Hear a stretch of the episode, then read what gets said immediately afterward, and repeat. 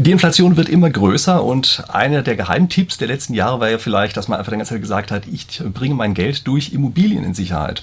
Nun sind zwischenzeitlich die Zinsen stark gestiegen und ist so ein bisschen die Frage im Raum, lohnt sich das eigentlich noch? Also kann man jetzt eigentlich noch mit Immobilien kaufen und vielleicht auch Verkauf sich tatsächlich noch vor der Inflation schützen? Ist es überhaupt noch irgendwas, was sinnvoll ist?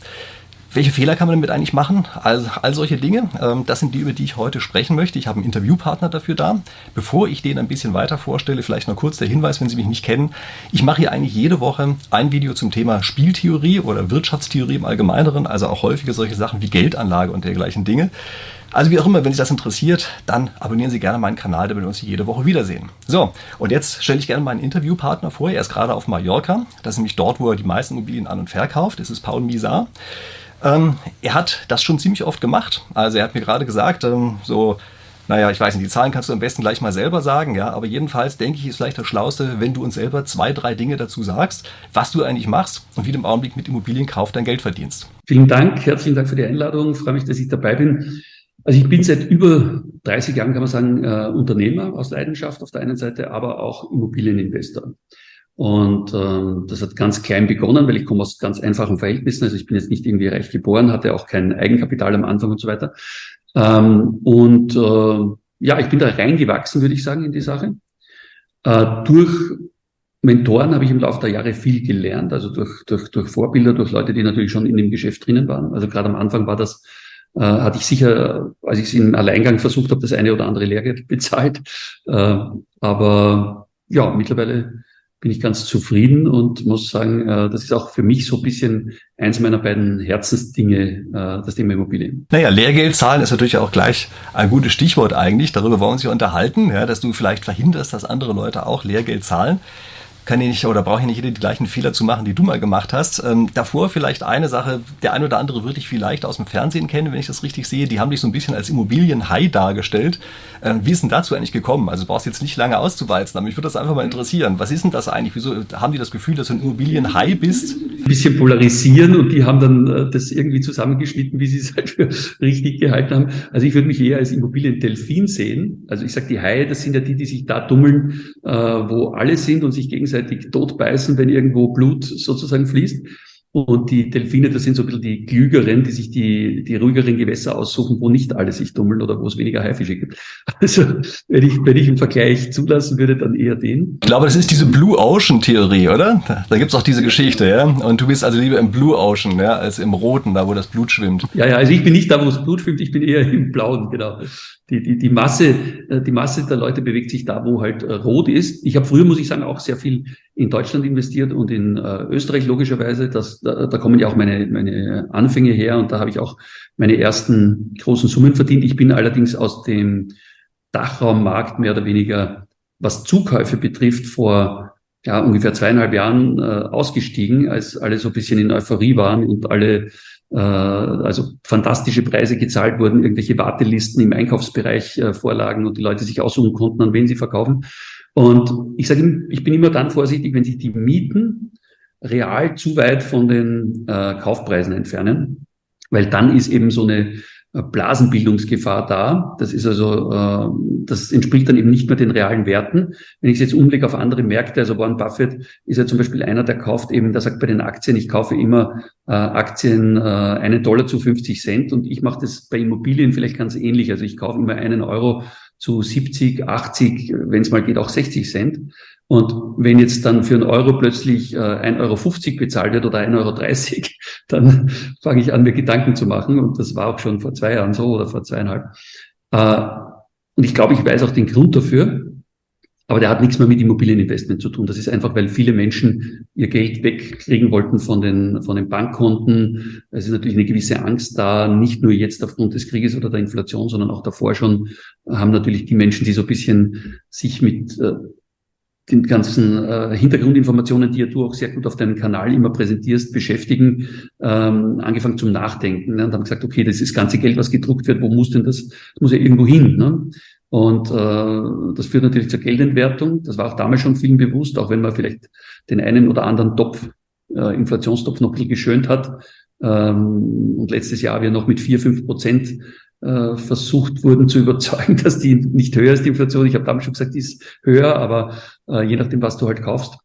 Und ja, mittlerweile ist es eben offenkundig, dass wir mindestens 10% also, warte. Warte mal, das heißt, der Hauptpunkt, ähm, den du gerade, glaube ich, einfach schon mal so als einen typischen Fehler angesprochen hast, ja, das ist der, dass man unbedingt sozusagen sein Bargeld oder geldnahes Geld loswerden möchte, ja, ähm, um dafür Immobilien zu kaufen und dann plötzlich auf die Art und Weise in die Falle reinrutscht, dass man aus so einer weiß nicht, vermeintlichen Torschlusspanik heraus plötzlich zu viel bezahlt. Ja, ja lass uns doch noch mal kurz darüber sprechen, was du als allererstes gesagt hast. Also du hast gesagt, die Mieten sind ein Indikator dafür, wie richtige Preise sind. Ja?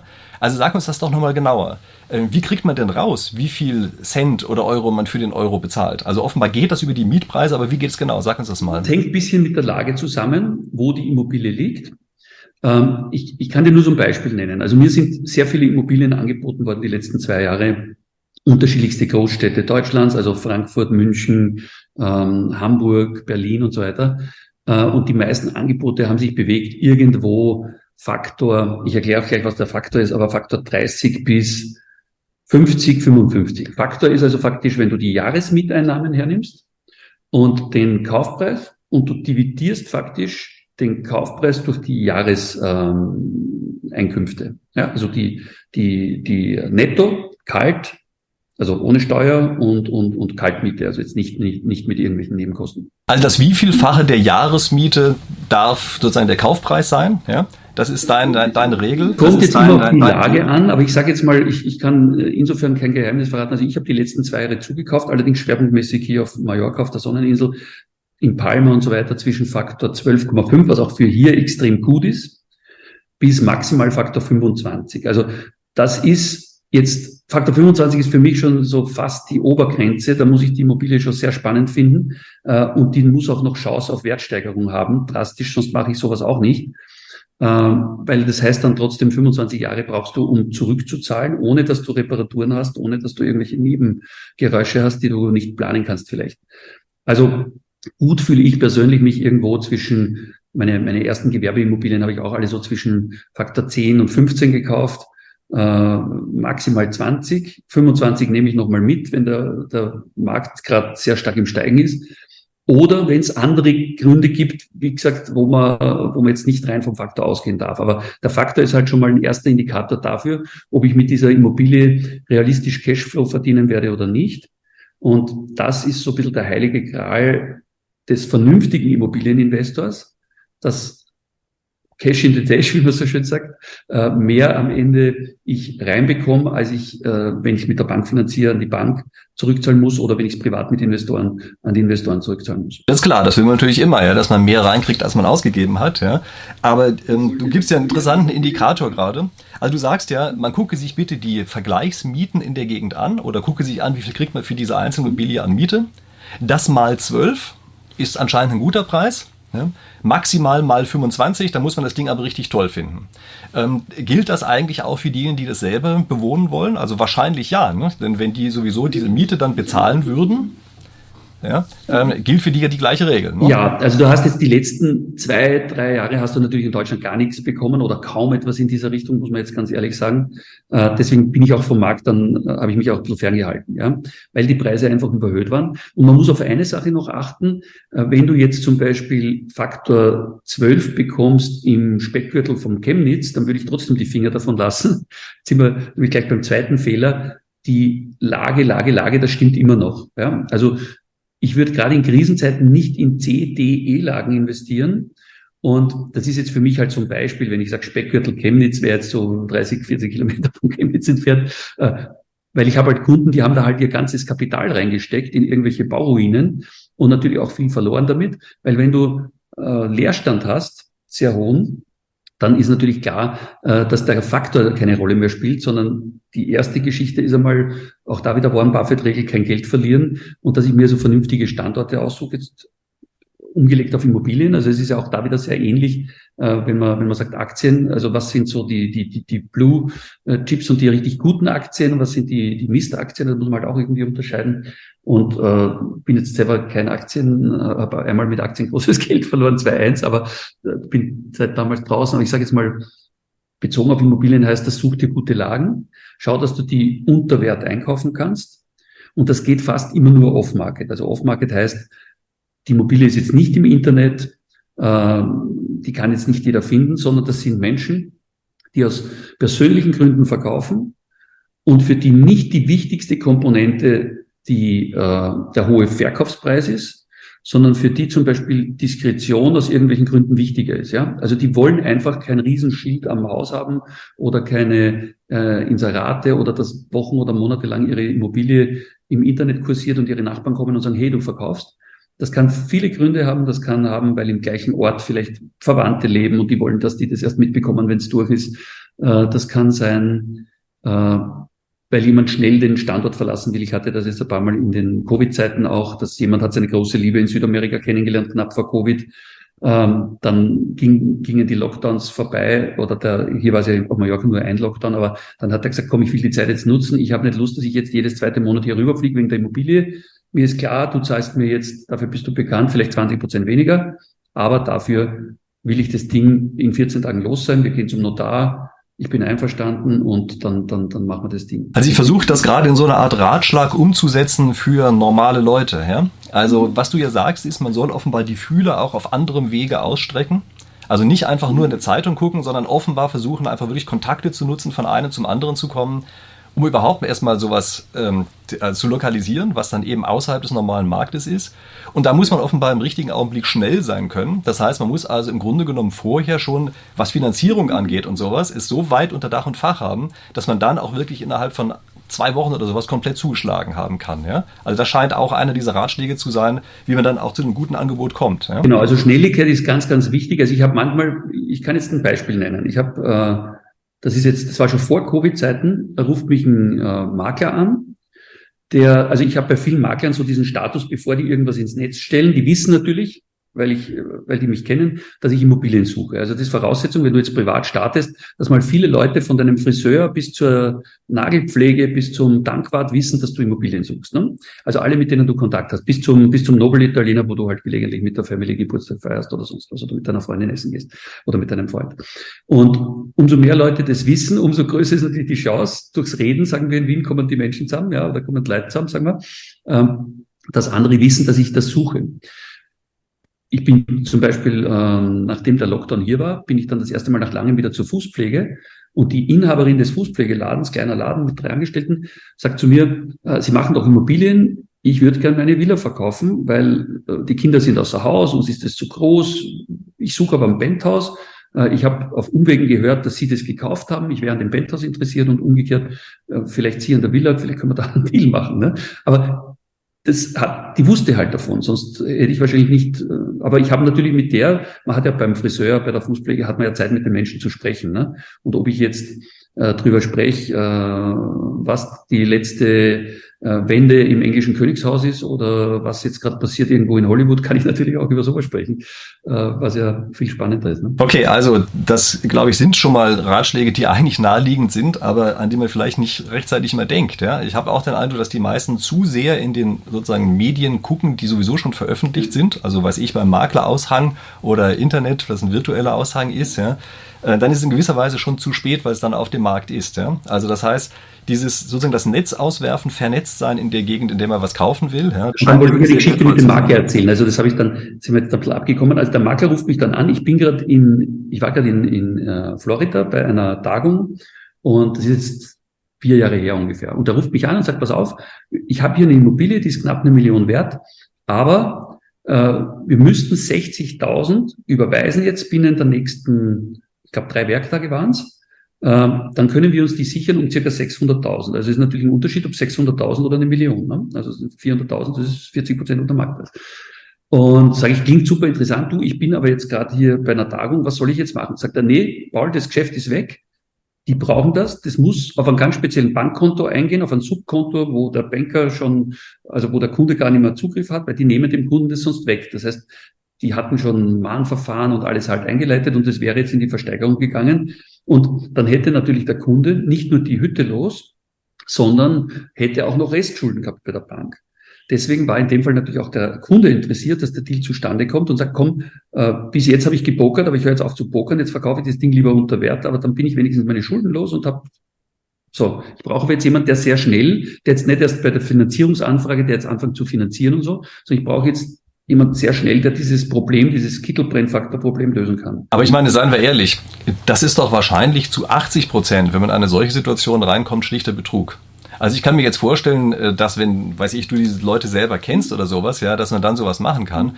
Aber im Regelfall ist doch ein solches Druck aufbauen und dann 60.000 auf ein dubioses Bankkonto überweisen, wo die Bank keinen Zugriff hat und so weiter. Das sind ja alle Alarmlampen, wo man sagen würde, hey, Moment mal, der Typ will einen abzocken. Das klingt natürlich so und da hast du recht. Ich habe das auch wirklich nur gemacht, weil ich den Geschäftspartner, mit dem schon mehrmals Geschäfte innerhalb der letzten fünf Jahre davor gemacht habe und ich wusste, der ist seriös. Ja, also sonst hätte ich das natürlich nicht gemacht. Also wenn mich jetzt irgend so ein Fremder anruft und sagt, hast du mal schnell 60.000 hier auf irgendein Konto, also bitte jetzt nicht anrufen bei mir, das mache ich sicher nicht. Ja, also das ist natürlich schon wirklich äh, eine große Gefahr, ja. Und ich meine, da kommt jetzt gerade der Spieltheoretiker in mir hoch, ja. Also wer sich auf so etwas spezialisiert, wie wird der das denn machen? Der wird natürlich nicht gleich bei dem großen Betrag dich reinlegen, sondern man würde das so machen, dass bei so kleinen Beträgen ist er sehr zuverlässig. Ja, erst so im Hunderterbereich, dann im Tausenderbereich und dann im Zigtausenderbereich zischt er ab, äh, weil es sich dann plötzlich lohnt. Ja, also da würde ich sagen, da muss man schon wirklich sehr viele Alarmlampen haben, die da angehen oder ebenso gut vernetzt sein, dass man genau weiß, wie eine solche Konstellation ist. Aber ich nehme das mal als Message, ähm, die wir hier vielleicht im Kopf behalten sollten. Es gibt häufig Situationen, wo die Verkäufer nicht nur aus reinen Preisgründen verkaufen wollen, sondern noch andere Gründe haben können. Ja, also beispielsweise, dass sie einen bestimmten Betrag schnell haben oder dass sie einen bestimmten Betrag sozusagen an den offiziellen, ähm, äh, weiß ich was, äh, Bank oder irgend sowas vorbei haben. Ja. Er muss natürlich darauf achten, dass das legal bleibt.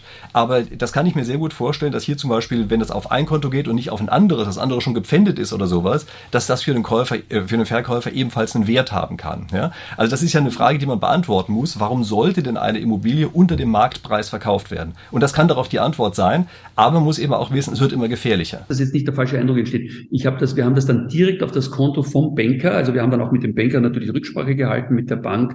Ähm, ich, äh, weil wir dort selbst auch ein Konto haben, war das auch relativ einfach und wir haben es direkt auf die Bank. Also es war ein Subkonto bei der Bank wo sozusagen der Käufer keinen Zugriff mehr hatte, aber was eben unmittelbar dieser Deckung dieser Altlasten gedient hat. Ne? Also das ist mit Einvernehmen des Kunden der hat uns dann in Kontakt gesagt, bitte, äh, mein Banker möchte, dass man direkt, dass der Käufer direkt mit ihm äh, Kontakt aufnimmt, hat dann den Kontakt hergestellt und wir haben dann, also mein Makler hat das dann gemacht, der das vermittelt hat und den kenne ich persönlich, also ich kenne den seine Kinder und seine ganze Familie und so weiter.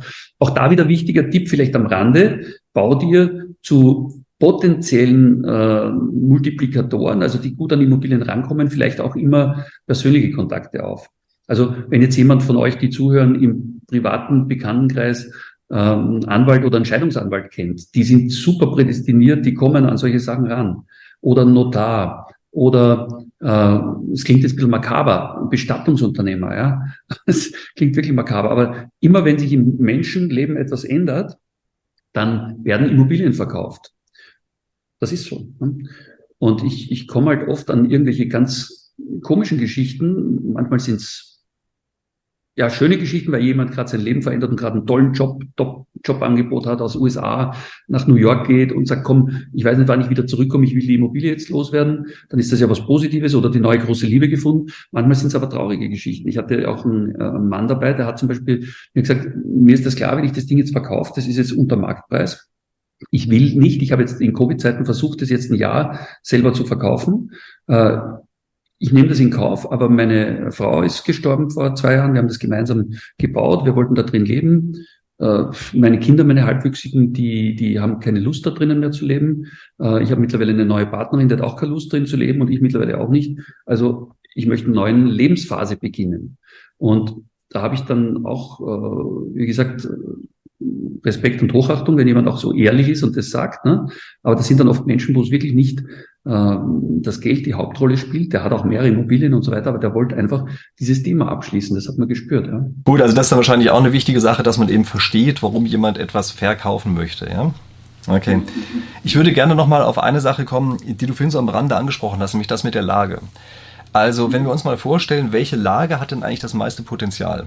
Dann seien wir mal ehrlich, wenn eine Lage schon ganz oben ist, kann sich ja nicht mehr so stark entwickeln wie eine, die nicht so ganz weit oben ist. Also wo ist denn die Grenze? Wo ist die Grenze zur schlechtesten Lage sozusagen, die gerade noch Entwicklungspotenzial hat, aber wahrscheinlich nicht abstürzt? Hast du dafür eine gute Regel? Im Prinzip ja. Also ich sage immer, es gibt ein paar Kriterien, die für mich entscheidend sind. das, was du jetzt meinst, das sind so die B-Plus-Lagen, ne? also die, die A-Lagen von morgen sein könnten oder, oder vielleicht auch die B2-Lagen, die noch ne, B plus oder. Okay, also was ist ganz wichtiges Kriterium? Eine Frage, die ich mir immer stelle, ist, wie schaut's aus mit Arbeitsplätzen in der Umgegend dieser Immobilie? Und sind diese Arbeitsplätze nur von einem einzigen Arbeitgeber abhängig? Also ich nenne jetzt mal, wenn ich jetzt, äh, viele schauen hier zu aus Deutschland, ich würde jetzt als Negativbeispiel, obwohl die Zahlen in Wolfsburg die letzten Jahre sensationell waren, was Immobilien betrifft, äh, und Wachstum und, und so weiter, äh, habe ich trotzdem abgeraten, immer davon in Wolfsburg zu investieren oder zumindestens den Löwenanteil, es gibt ja Leute, ich habe Bekannte, die haben 20, 30 Millionen da investiert. Und ich sage, das ist verrückt, ja, aber selbst wenn einer jetzt nicht viel Geld hat, dann wäre es noch viel verrückter, nur 50.000, wenn ich jetzt nur 50.000 habe oder nur 300.000, wenn ich nicht mehr habe, dort zu investieren, auf einem Fleck, wo also alles von einem einzigen Arbeitgeber im Wesentlichen abhängt.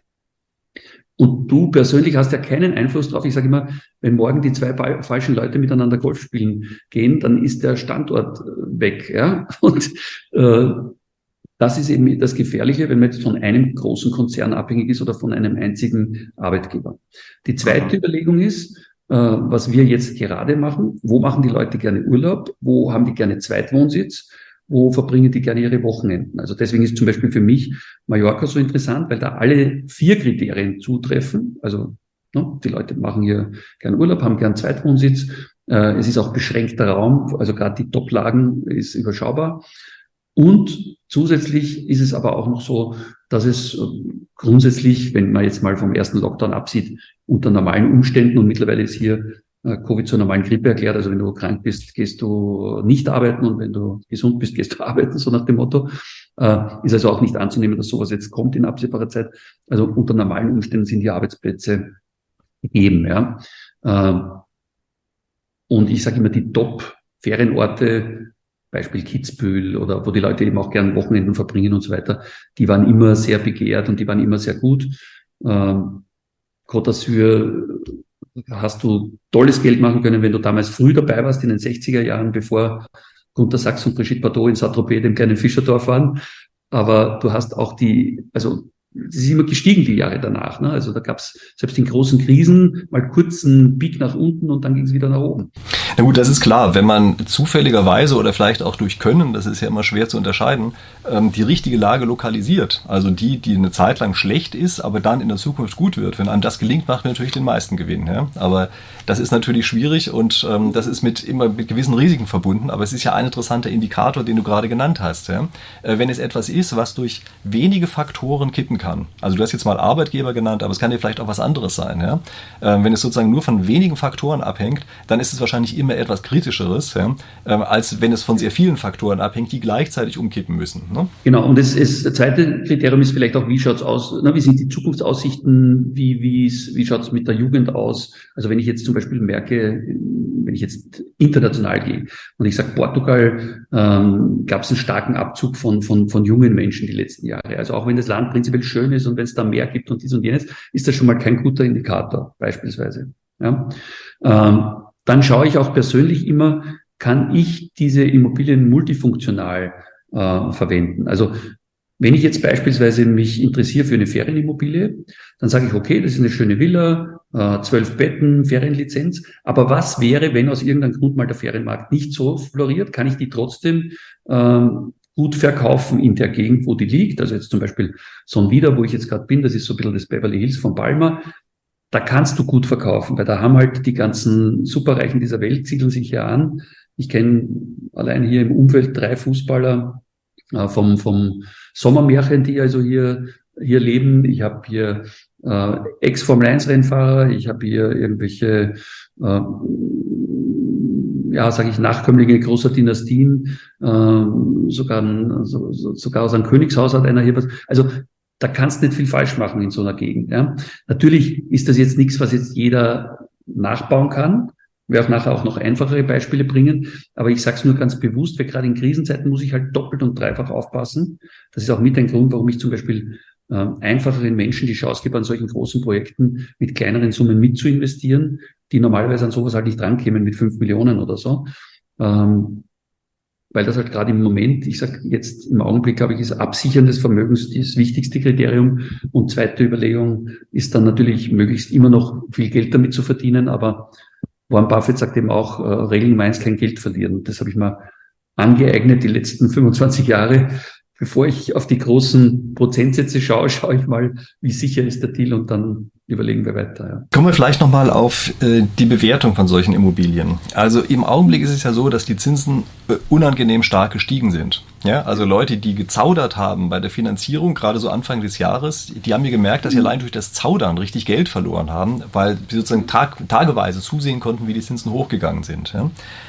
Wie würdest du das denn eigentlich einschätzen? Ist dieser Effekt durch die steigenden Zinsen stärker oder schwächer ähm, als das, was man durch potenzielle Wertsteigerungen haben kann. Also ein bisschen die Frage, ist die Party jetzt eigentlich vorbei durch diese Zinsgeschichte? Ja? Oder ist das etwas, wo man sagen muss, naja, das lohnt sich insgesamt schon noch und es ist vielleicht sogar ganz gut, äh, dass die Zinsen gestiegen sind, weil die Preise jetzt weniger überhitzt sind, als sie noch vor einiger Zeit waren. Also wie würdest du das einschätzen? Ich würde sagen, äh, in Deutschland gab es ja den großen Crash noch nicht. Ne? Man sieht nur, da oder dort gehen die Tendenzen nach unten und es bröckelt so ein bisschen. Aber es ist jetzt, es gab jetzt noch keinen riesen keine Riesenbereinigung, keinen Riesenabsturz. Also ich wäre schon noch vorsichtig. Äh, prinzipiell schaue ich immer, also viele Sachen, die sich vorher die Leute noch schön gerechnet haben, vielleicht mit 1%, 2%, 3% Rendite, die sind natürlich jetzt unrentabel. Das ist klar. Damit werden die Mitspieler weniger. Damit werden wahrscheinlich auch der eine oder andere, der vorher nicht überlegt hat, kein klassischer Immobilieninvestor war, sondern gesagt hat, einfach weg vom Konto, äh, zurückhaltender.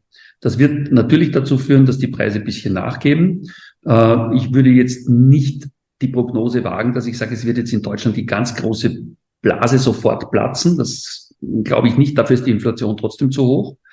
Ähm, was ich aber glaube, dass man schauen sollte, dass man sich die internationalen Märkte, anschauen sollte. Also ich mache das ja auch immer, so wie ich auf meiner Uhr hier, am, am, also ich habe halt so ein, äh, die mit dem Apfel hier, aber da habe ich halt eine Weltuhr. Ne? Und dann schaue ich, okay, wenn es in Berlin jetzt 15.38 Uhr ist, dann ist in New York erst 9.38 Uhr, in Las Vegas 6.38 Uhr, in London 14.38 Uhr und in, äh, keine Ahnung, äh, was nehmen wir da noch, Miami oder, oder Los Angeles oder Dubai ist jetzt 18.38 So, das heißt, die Mobilienuhr tickt nicht überall gleich. Und das ist ja mit ein Grund, hier steigen zum Beispiel in den Top-Gegenden auf Mallorca noch immer die Preise, wenn vielleicht jetzt auch nicht mehr in dem Tempo wie vor zwei, drei Jahren, aber sie steigen immer noch. Warum?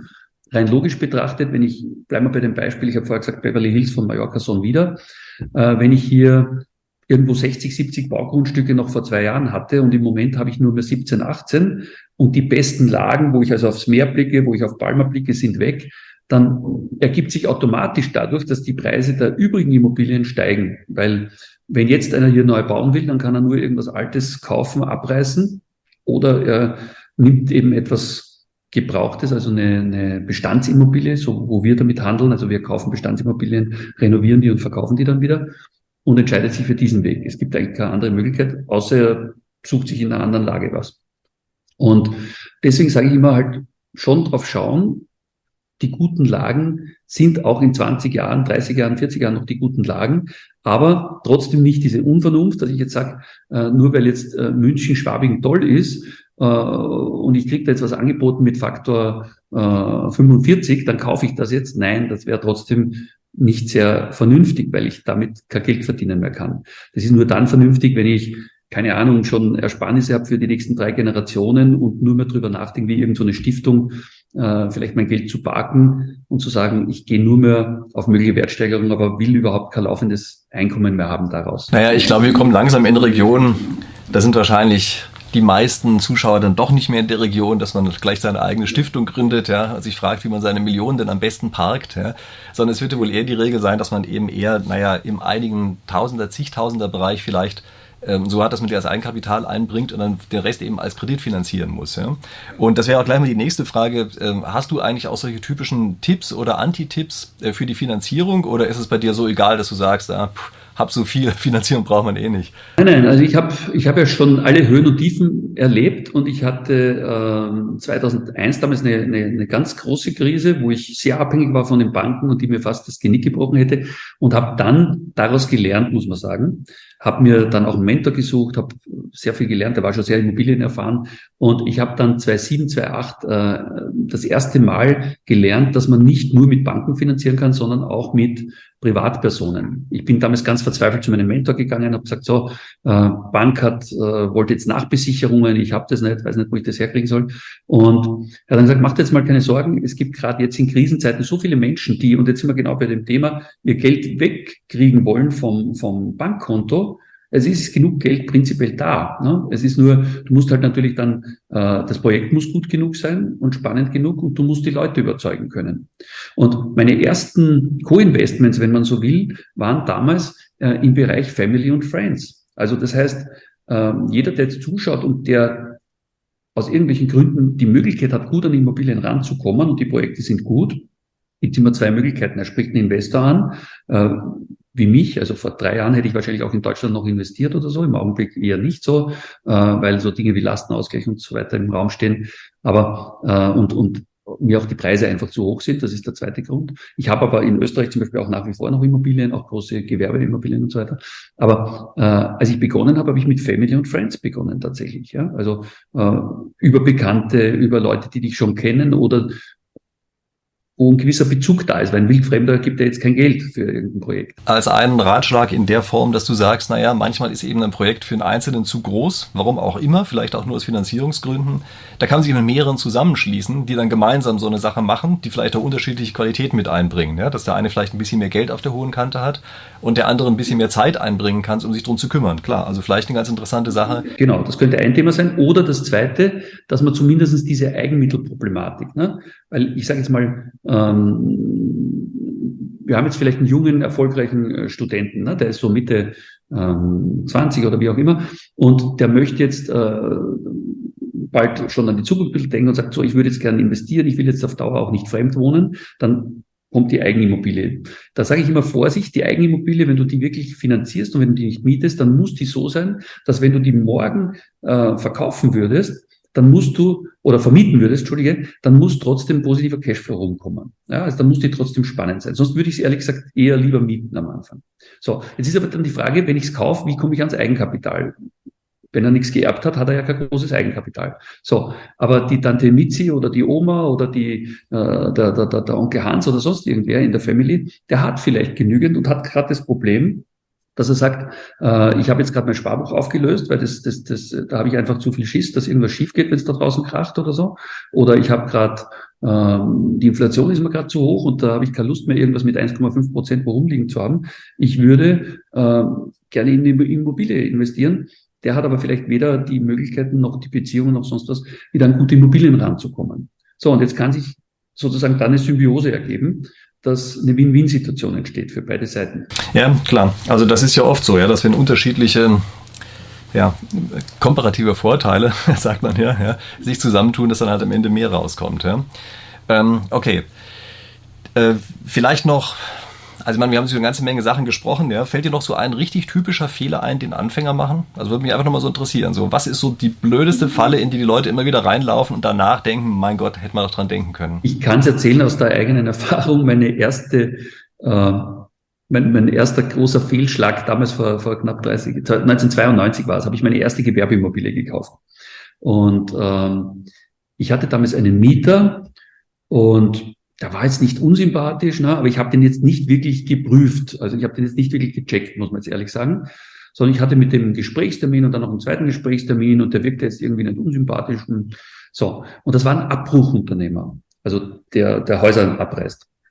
Und ich hatte dann noch ein anderes Projekt, äh, wo ich schon eine Immobilie gekauft hatte, wo ich Abbrucharbeiten zu erledigen hatte.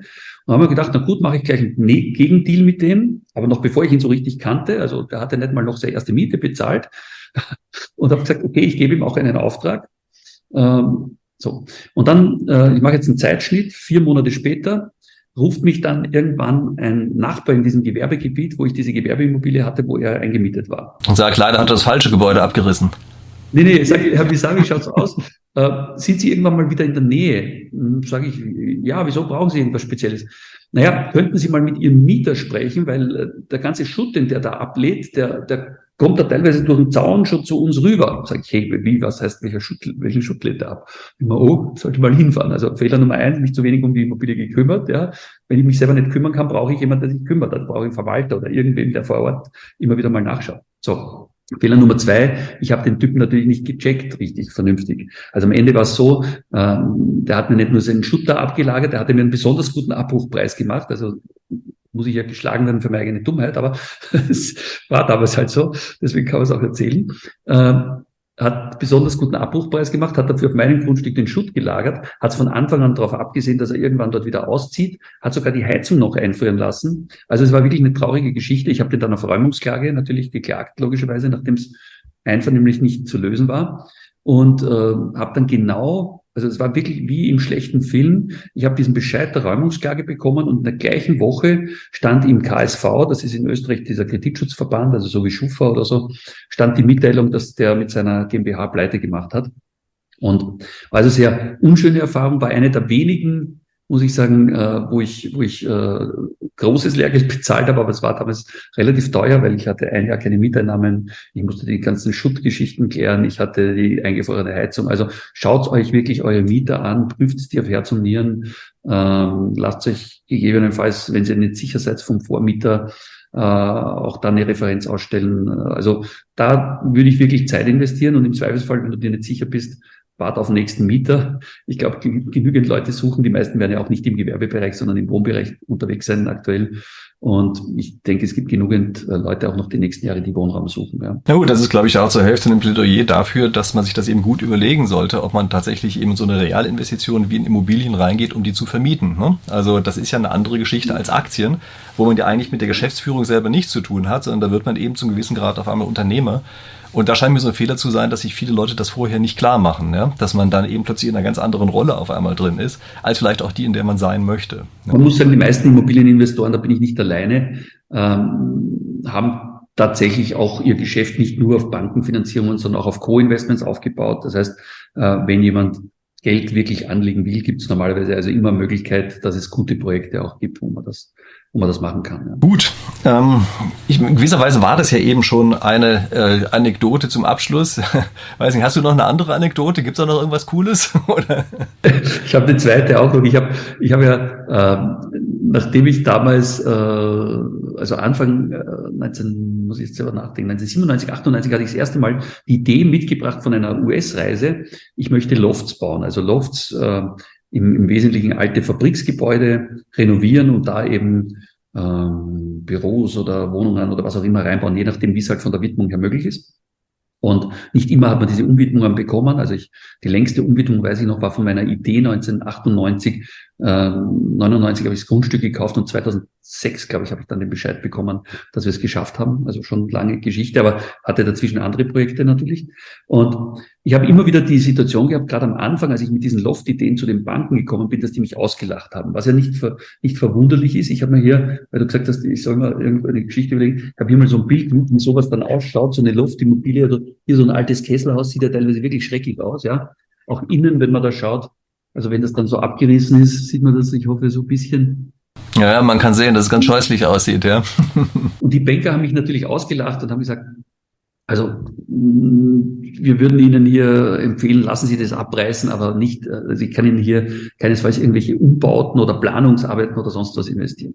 Und ich habe das dann aber durchgezogen. Wie gesagt, manchmal braucht man halt im Leben auch einen längeren Atem, hat ein paar Jahre gedauert und dann habe ich tatsächlich, äh, nachdem ich dann so eine persönliche Krise, die ich 2001 hatte, also auch da wieder, ich habe bis 2001 alles im Alleingang versucht, war sehr erfolgreich, aber dann war ich einfach überfordert. Ich hatte das erste Mal in meinem Leben Situation, war damals viel zu viel vom Fremdkapital abhängig, deswegen Vorsicht, nicht zu viel Schulden machen, kann ich nur jedem empfehlen. Kannst du da mal eine Zahl nennen? Was ist denn ein guter Maximalbetrag für Fremdkapital respektive Minimalbetrag für Eigenkapital? Ich habe nie die Leute verstanden, die jetzt 100, 110 Prozent Finanzierung die ganze Zeit machen, ohne jetzt 20, 30, 40 Prozent Eigenmittel zu haben. Warum? Weil äh, es kommen mal schlechtere Zeiten, wie wir ja jetzt gerade auch sehen. Ja? Und wenn jetzt mal, du hast jetzt so ein Mehrfamilienhaus mit fünf Mietern und ähm, zwei ziehen aus oder kriegen, äh, es kann ja auch mal so sein, viele haben zum Beispiel ihr Geschäft auf Hartz-IV-Empfänger aufgebaut. Was ist, wenn der Staat äh, es nicht mehr zahlen kann aus irgendwelchen Gründen? Kann ja auch mal passieren, ja, dass, der, dass der Staaten sagen, so, wir ändern das Gesetz, wir können es einfach uns nicht mehr leisten oder wir zahlen jetzt nur mehr die Hälfte oder so. Also ich darf so auf Zuschüsse, auf irgendwelche Förderungen und solchen Sachen würde ich nie ein Geschäftsmodell aufbauen, ja. Und also gesunde Minimum, man kann hebeln im Immobilienbereich, das ist okay, aber wer nicht 20, 30 Prozent Eigenmittel hat, der ist wirklich besser mit Co-Investments aufgehoben. Also bevor er dann selber irgendwo sich zu sehr verschuldet. Aha. Ja, und dann war es halt so, äh, ich, ich habe das dann weiter durchgestanden und dann habe ich halt irgendwann mal bin ich zum Architekten ne, und haben wir dann sowas hier planen lassen. Und ähm, ja, also und dann ist es halt nur eine Frage der Zeit. Und was ich nur sagen wollte, also äh, zwei Jahre später sind mir dann natürlich die Banker die Türe eingerannt, als die gesehen haben, wie das, die Zeitungen haben dann geschrieben drüber und äh, ja, da gibt's jetzt äh, irgendeinen so neuen äh, Tycoon, daher kommt übrigens diese Tycoon-Geschichte und äh, der, der die ganzen alten Fabriksgebäude äh, aufkauft. Die, die haben ja auch damals, muss man sagen, teilweise nicht wirklich viel gekostet. Ne? Also das war ja äh, ich habe dann, ich weiß noch, selbst bis in die Krise 2007, 2008, und das ist vielleicht jetzt der zweite Tipp, wenn wir Krise haben, gibt immer zwei Möglichkeiten. Man kann jetzt ähm, wehklagen und sagen, wir haben ganz schlimme Zeiten und da ist Krieg und da ist Inflation und da ist dies und jenes. Oder man kann sagen, große Vermögen wurden auch immer in Krisenzeiten gebildet. Äh, ist auch so ein Spruch, also je nachdem, wie ich die Welt sehe, aus welchem Blickwinkel, ähm, ich weiß noch, ich habe damals äh, Immobilien teilweise, die paar Jahre später vier, fünf Millionen wert waren, um knapp über eine Million gekauft. Ähm, zum Beispiel ein, ein konkretes Gewerbegebiet im Süden von Wien, was heute so um die fünf Millionen wert ist, hat damals vielleicht gerade mal knapp über eine Million. Und ich hatte auch die, äh, muss man auch ganz ehrlich sagen, auch die Million damals nicht. Ich hatte gerade ein paar hunderttausend zusammengekratzt und vieles auch äh, mit diesem äh, Modell, wie ich es gerade vorher beschrieben habe. Ja? Also Family und Friends und, und, und, und Co-Investoren. Und das war der Start. Heute geht es mir sehr gut. Heute zeige ich anderen, wie man das machen kann und, und gebe auch Seminare dazu und so weiter.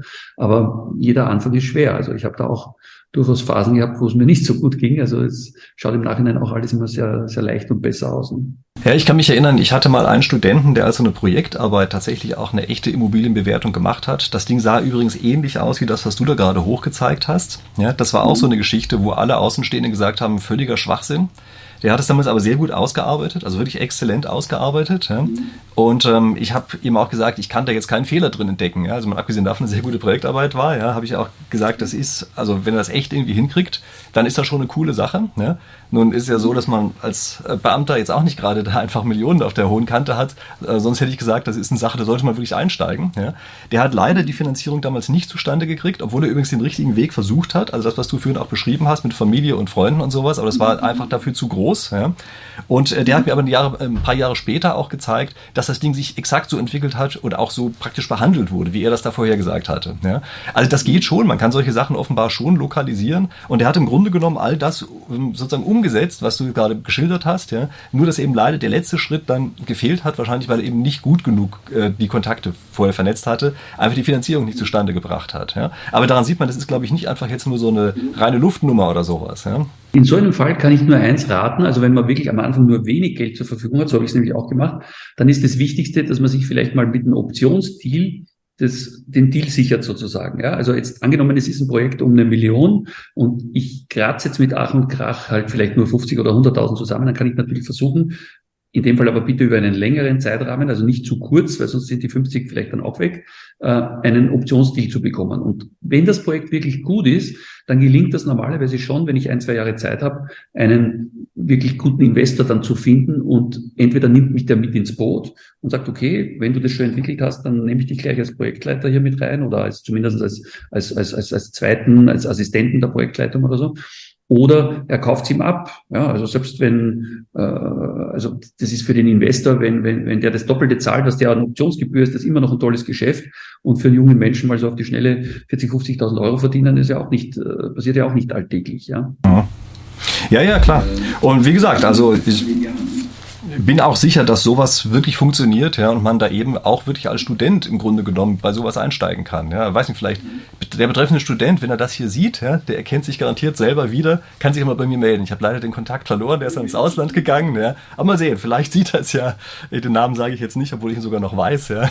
Wir suchen auch immer gute Leute noch, die uns unterstützen. Gut, prima. Also, dann vielen Dank, ja, für diese Tipps. Ja, äh, ich glaube schon, dass man da wirklich eine ganze Menge von hat mitnehmen können. Ja, vielleicht an unsere Zuschauer. Vielleicht haben Sie auch noch irgendwelche schlauen Tipps, äh, irgendwie Erfahrung zum Immobilienkauf oder sowas. Also wenn Sie das haben, gerne in die Kommentare unten rein. Die Kommentare unter meinen Videos sind normalerweise auch eine ganz eigene Klasse, sind es wert, gelesen zu werden. Also gehen Sie hin, gucken sich das an, was die anderen schreiben. Vielleicht können Sie auch was dazu beitragen. Ansonsten abonniert haben Sie meinen Kanal ja hoffentlich sowieso schon. Und wir sehen uns dann in diesem Sinne in der nächsten Woche wieder. Bis dahin.